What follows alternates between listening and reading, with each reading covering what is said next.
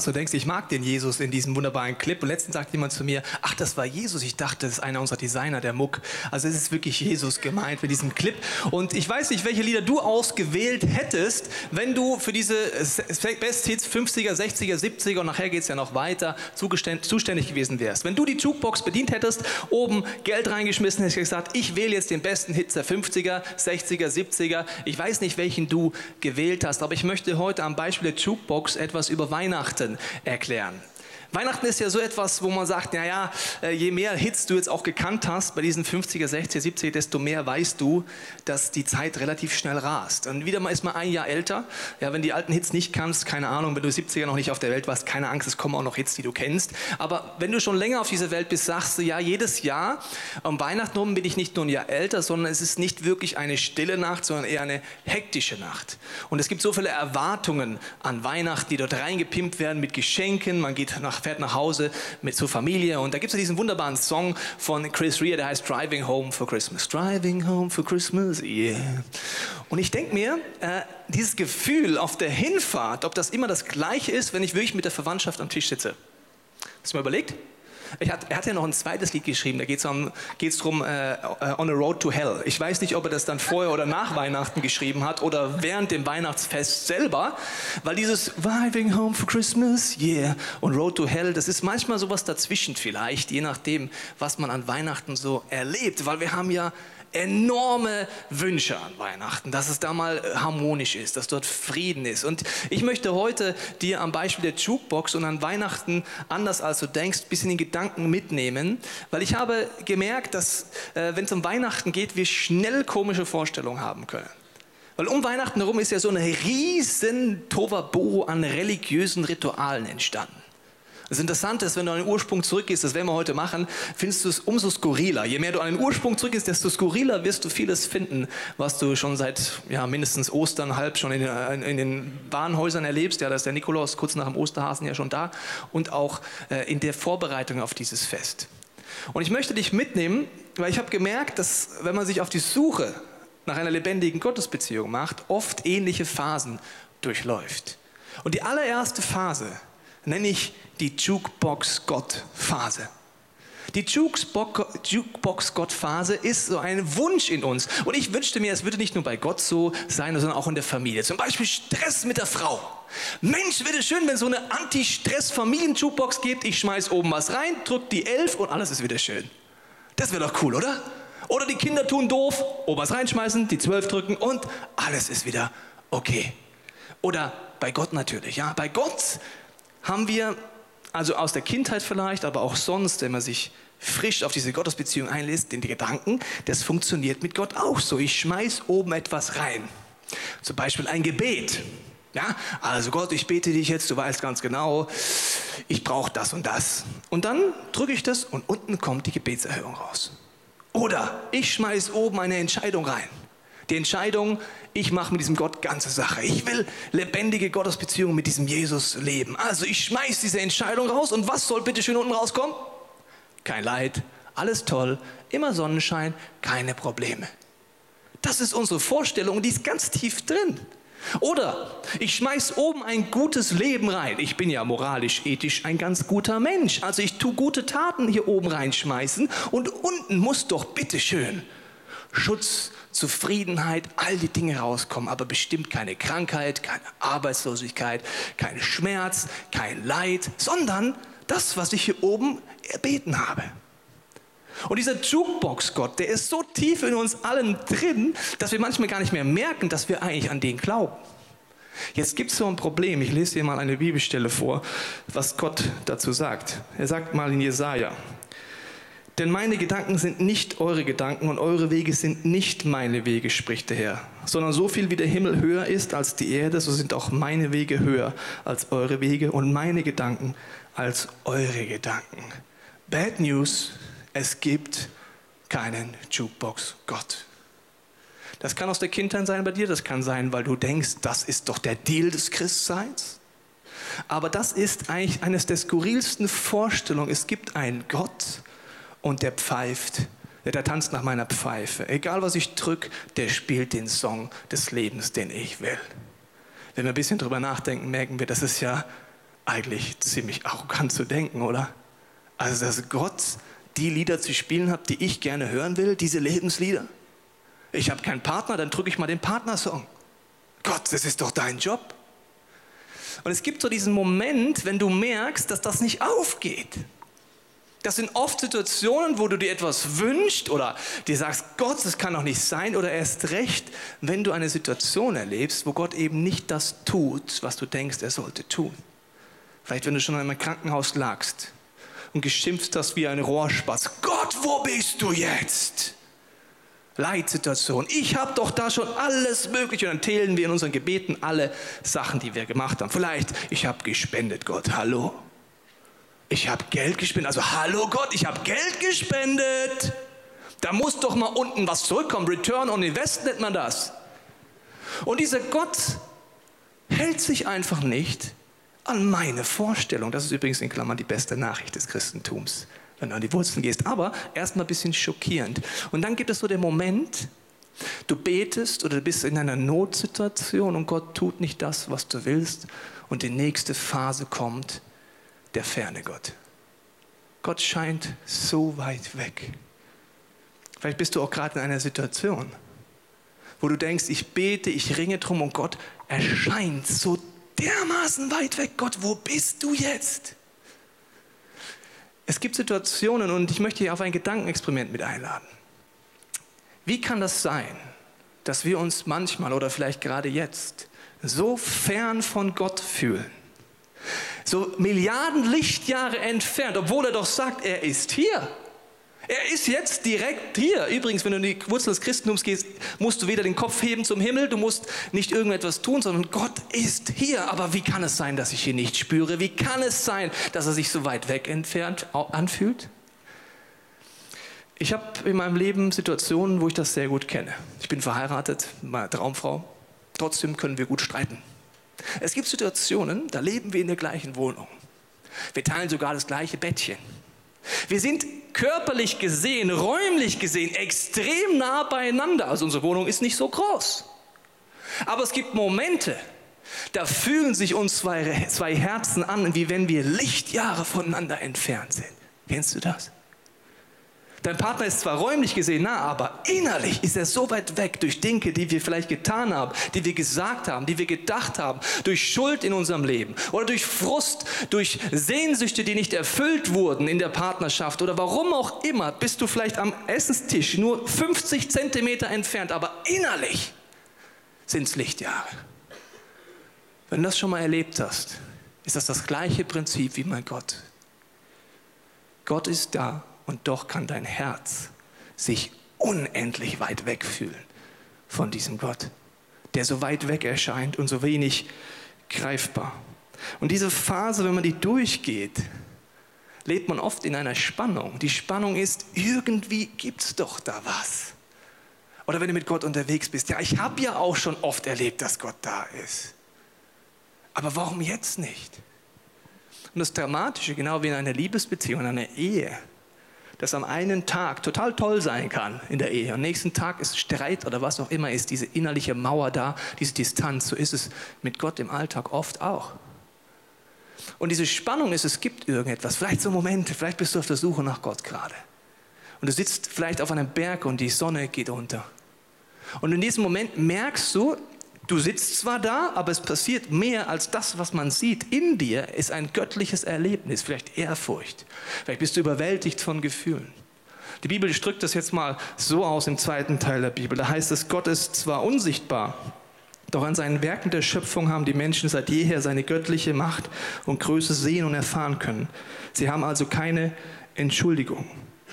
Das Wort, hebräische Wort heißt hier Kavot, das heißt Schwere oder Gewichtigkeit, Momente, die Gewicht haben. Also man hat Momente, die wirklich Gewicht haben. Ich habe so göttliche Momente, vielleicht mal kurz, vielleicht mal länger. Und trotzdem die Spannung. Gott macht nicht, was ich will. Ich schmeiß da oben Sachen rein, Gebete und an Weihnachten können wir auch auf die Idee kommen. Ja, dass wir an Weihnachten vielleicht mal in den Gottesdienst gehen, dass wir ein bisschen was einzahlen auf dieses Konto besser Gott ein bisschen gnädig stimmen vielleicht. Und diese Spannung ist in uns. Und an Weihnachten, ich nenne es den Weihnachtseffekt, passiert etwas, was wirklich anders ist, als man denkt. Und zwar, wenn Gott Mensch wird. Ich möchte es mal mit dir gemeinsam auf der Seele zergehen lassen. Und nicht religiös kitschig. Der kleine Jesus mit seinem blonden Härchen, ja, der einfach da liegt und in Klammern, wenn ich Gott wäre, ich bin es nicht zum Glück, aber es ist echt ein Scheißjob, alle sind unzufrieden mit dir, aber gut, also wenn ich Gott wäre und ich würde auf die Erde kommen, ich würde bestimmt nicht den Weg der Geburt wählen. Ich bin dankbar, dass ich das nicht mehr weiß in meiner Erinnerung, wie ich da durchgequetscht wurde. Wo geht's lang? Also ich würde irgendeinen anderen Weg wählen. Also ich würde nicht so diesen Bauch heranreifen. Ich würde auch nicht als Baby kommen. Und schon gar nicht, ich meine, äh, mal ganz ehrlich, ja, also Jungs sagt man, die haben so Koliken. Ich kläre mal kurz die Nicht-Eltern auf. Die haben ganz starke Bauchweh, teilweise stärker noch als die Mädchen. Die schreien einfach die ganze Nacht. Ich weiß noch wie heute, wie ich meinen Sohn ab und zu, meine Frau ist der Hero gewesen, sie hat das eigentlich so gut wie immer gemacht, ab und zu dachte ich, das muss ich auch mal. Bin ich da die Nacht stundenlang auf dem Flur lang. Ja, ja. Weil er hat geschrien. Wie stellst du dir Jesus eigentlich vor? Nichts getrunken, keine Milch, immer guter Bauch, immer gut drauf, immer am Lächeln mit dem Heiligenschein. Nein, der hat Bäuerchen gemacht. Das hört sich so an. Ich bin schockierend für dich, aber das ist ein Bäuerchen. Und bei Kleinkindern, bei mir bist du jetzt schockiert, bei Kindern sagst du, gut gemacht. Ja? Also denke einfach, ich wäre ein Baby gewesen, sagst du, gut gemacht. Wenn wir Männer groß werden, seid ihr Frauen auf einmal anders. Das macht man nicht. Und früher habt ihr uns eingerichtet, gut gemacht. Also das ist ganz tief in uns Männern drin, deswegen rülpsen und furzen wir immer noch, weil ihr uns das beigebracht habt, Mütter. Gut, aber ist ein anderes Thema. Jetzt ist dieser Jesus, er rülpst, vielleicht ist es für dich vollkommen unholy jetzt, er kackt in die Windel und er ist da und ich hätte diesen menschlichsten aller menschlichen Weg niemals gewählt, wenn ich Gott wäre. Viel zu anstrengend, viel zu viel Leid, viel zu viel Schmerzen. Und nicht nur ein Bäuchlen, sondern der Schmerz einer Geburt. Und in diesem Weihnachten begegnet Gott uns auf eine Weise, die ist so dermaßen religiös hirnsprengend. Das ist unfassbar. Er kommt und wird Mensch. Die Situation ist nämlich immer die, dass wir denken, dieser ferne Gott, den wir oft gerne anklagen, und sagen, Gott, warum lässt du das zu? Warum lässt du das zu, dass mein Gebet nicht erhört wird? Warum lässt du das zu, dass ich als guter Mensch Leid erlebe? Dieser ferne Gott kommt auf einmal ganz nah. Mitten im Leid, mitten in der Menschlichkeit. Nicht mehr so wie ein Politiker, über den wir so reden. Ja, die Politiker da, die Reichen. Also weißt du, so getrennt, der Gott sondern einer, der so menschlich mir begegnet, mit dem Ziel, dass er weiß, wie es in meinem Herzen aussieht, dass ich zwar von Gottes Wesen umgeben bin, aber mein Herz sich genauso weit weg von Gott fühlt, wie ich im Streit von meiner Frau. Und der wird Mensch und kommt uns so nah. Und es gibt eine Situation, die ist gerade im Leid, passiert da etwas an Weihnachten. Ich habe von Elie Wiesel, sein Schriftsteller, aus den USA gelesen. Er ist, war im KZ und hat vieles Schreckliches erlebt. Und er schreibt eine Geschichte aus, die wirklich schockierend ist. Er musste im KZ immer wieder mal in einer Reihe sich aufstellen, während die Wärter Menschen hingerichtet haben am Galgen, auch Kinder. Man musste sich hinstellen und musste zuschauen, wie diese Menschen um ihr Leben kämpfen und sterben. Sie laufen dort vorbei und auf einmal schreit ein Mann neben ihnen in der Reihe. Wo bist du, Gott? Stille, Todeskampf. Sie gehen wieder einige Schritte weiter und der Mann ruft nicht mehr laut, sondern ist verzweifelt und sagt leise, wo bist du, Gott? In dem Moment hört Ellie Wiesel wie eine Stimme. Und es ist so, wie wenn Gott zu ihm sagt, ich bin hier. Ich hänge gerade am Galgen. Ein Gott, der mitten im Leid ist, der mitleidet, der hier ist, das ist so dermaßen religiös nicht denkbar. Also der ferne Gott, der gerade hier ist. Und das sprengt alles, weil im Leid passieren auf einmal Dinge, weil erstens ist die Frage dann nicht mehr Gott, warum lässt du das zu? Sondern warum lassen wir Menschen das zu? Im ersten Buch der Bibel sagt Gott mal zu uns Menschen, Jungs, Mädels, eure Verantwortung ist es, diese Erde zu einem guten Ort zu machen. Wusstest du das? Dass Menschen aufblühen, dass Familien aufblühen, dass es zum Leben geht. Aber ihr könnt euch entscheiden für gut und für böse. Und in diesen Situationen, wenn das Leid reinbricht in unserem Leben, und das kann körperlich sein, seelisch oder geistig sein, ist es oft so, wie wenn du an einer Unfallstelle vorbeifährst. Dann haben wir so Gedanken im Kopf. Gehe ich hin? Gehe ich nicht hin? Kann ich wirklich helfen? Mein erster Hilfekurs ist schon ziemlich lang her. Und wir haben Angst, an diese Unfallstelle zu gehen. Dabei sind wir die, die helfen könnten und müssten. Und diese Unfallstellen im Leben sind nicht nur körperliche, sind seelische und geistliche. Und wenn du dich heute als Christ bezeichnest, habe ich eine Herausforderung für dich. Jesus ist der Meinung, dass du und ich Impulse von ihm bekommen, wo wir an Unfallstellen dieses Lebens hingehen, trösten, Hände halten, Leuten helfen, diesen Gott kennenzulernen. Und gerade in der Weihnachtszeit, vielleicht bist du heute hier und bist eingeladen von einem deiner Freunde, die mit Jesus unterwegs sind, dann frage ihn bitte oben in der Lounge. Warum glaubst du an Gott? Derjenige mag mich jetzt vielleicht nicht mehr, der dich eingeladen hat. Aber das sind die Momente, die wichtig sind, dass ich an dorthin gehe und sage, Gott, benutze mich. Und im Leid passieren Dinge, die sind unfassbar. Erstens mal löst sich meine Illusion auf. Und es ist wirklich eine abgefahrene, riesige Illusion, besonders in Deutschland. Die ist, ich habe mein Leben im Griff. Verstehst du? Gute Versicherung, guter Job, schöne Frau, paar nette Kinder. Ich habe mein Leben im Griff. Im Leid zerplatzt diese Illusion und du merkst auf einmal, Mist, das Leben hat mich im Griff. Ich habe ja das Existenzielle überhaupt gar nicht im Griff. Selbst ich bin noch so sehr krankenversichert, wenn das Leid kommt, zerbricht diese Illusion. Im Leid zerbricht auch, dass wir merken, dass ich begrenzt bin. Diese Begrenztheit wollen wir gerne wegschieben. Und dass ich im Endeffekt genau bin wie alle anderen Menschen auch, die mal sterben werden und die eben in dieser Welt leben. Die Bibel drückt es mal so auf über diesen Gott, der jetzt sagt, ich wähle den Weg der Geburt, durch den Schmerz durch. Und wenn etwas Neues geboren wird, ist immer, fast immer, ich kenne es nicht anders, gibt es diese Schmerzphase. Ich werde Mensch, ich begegne dir auf eine Art und Weise, die sagt, ich bin da. Und ich zeige dir jetzt einen Weg, wie die Herzensgemeinschaft wiederhergestellt wird. Im Philipperbrief heißt es dazu folgendes. Denn ihr sollt so gesinnt sein, wie es Christus Jesus auch war, der, als er in der Gestalt Gottes war, es nicht wie ein Raub festhielt, Gott gleich zu sein, sondern entäußerte sich selbst, nahm die Gestalt eines Knechtes an und wurde wie die Menschen und in seiner äußeren Erscheinung als ein Mensch erfunden.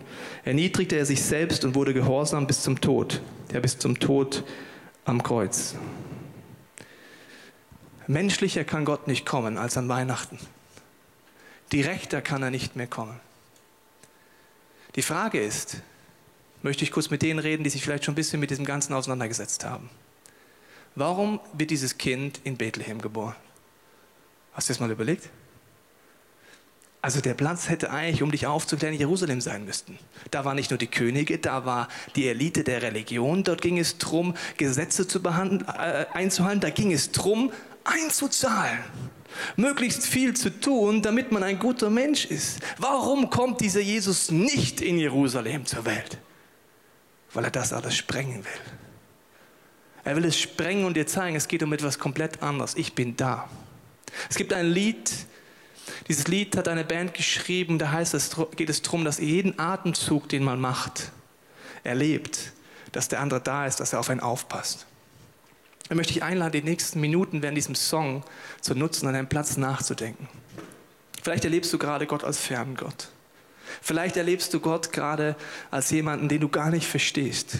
Ich möchte jetzt beten, dass die nächsten Minuten etwas sind, wo du tief im Herzen merkst, dass dieser Gott genauso nah ist, wie man einem Partner nah ist, körperlich, aber innerlich ist man vielleicht getrennt und dass er die Hand ausstreckt, heute etwas Neues in deinem Leben zu, zu tun. Und danach werde ich dir weiter erzählen, wie diese Weihnachtsgeschichte einen Impact auf dein Leben haben kann.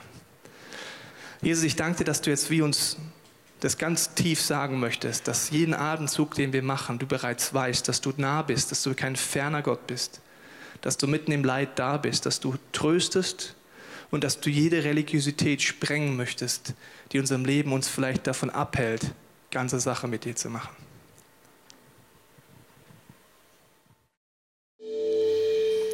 Egal welche Bewegung du machst, wenn du einen Abend zumachst, Gott sagt, ich bin da. Ich habe gesagt, Weihnachten ist eine Revolution, wenn Gott als dieses Baby, als Mensch kommt.